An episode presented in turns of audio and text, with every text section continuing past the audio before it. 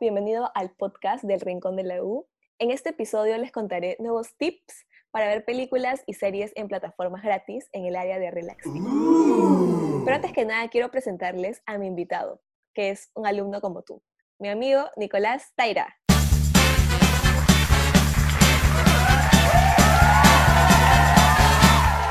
Hola Nico, ¿qué tal? Hola Diana, ¿qué tal? Aquí estoy bien, pero un poco estresado, tú sabes, por todos los trabajos que se han amontonado. Y no sé por qué en estas clases virtuales los profesores se le han dado por dejarnos un montón de, de proyectos y tú sabes, ¿no? Sí, obvio, pero no te olvides que tenemos que tomarnos un tiempo para relajarnos, ¿no? Para eso es este segmento. Mira, por ejemplo, yo para desestresarme un poco veo películas y series, exactamente de lo que te estaba hablando el otro día.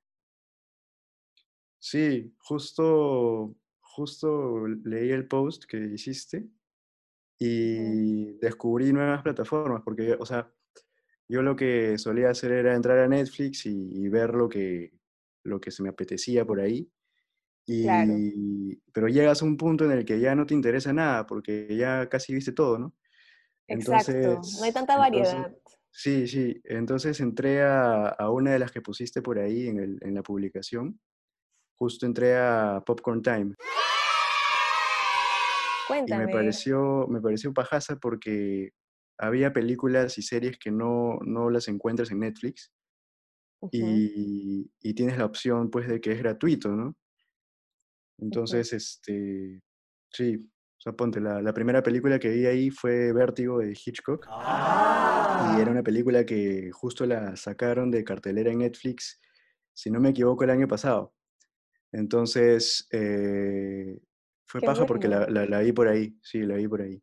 Ahora, el único problema, porque también todo tiene sus desventajas, tú sabes,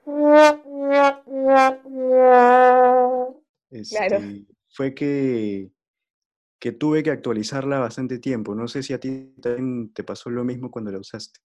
Bueno, sí, cuando utilizo co- Popcorn Time muchas veces ocurre esto, ¿no? Que se demora o que muchas veces tengo que estar actualizando a cada rato mi, mi laptop para que pueda funcionar correctamente. Pero de todas maneras, como tú dices, hay mucha más variedad que en plataformas que encontramos como Netflix, Amazon, ¿no? Claro, claro. Y bueno, yo en este caso te recomendaría Stremio. Bueno, personalmente es el que más me ha gustado. Eh, más que todo, bueno, tiene la misma variedad que Popcorn Time, una variedad muy grande. Te registras y listo.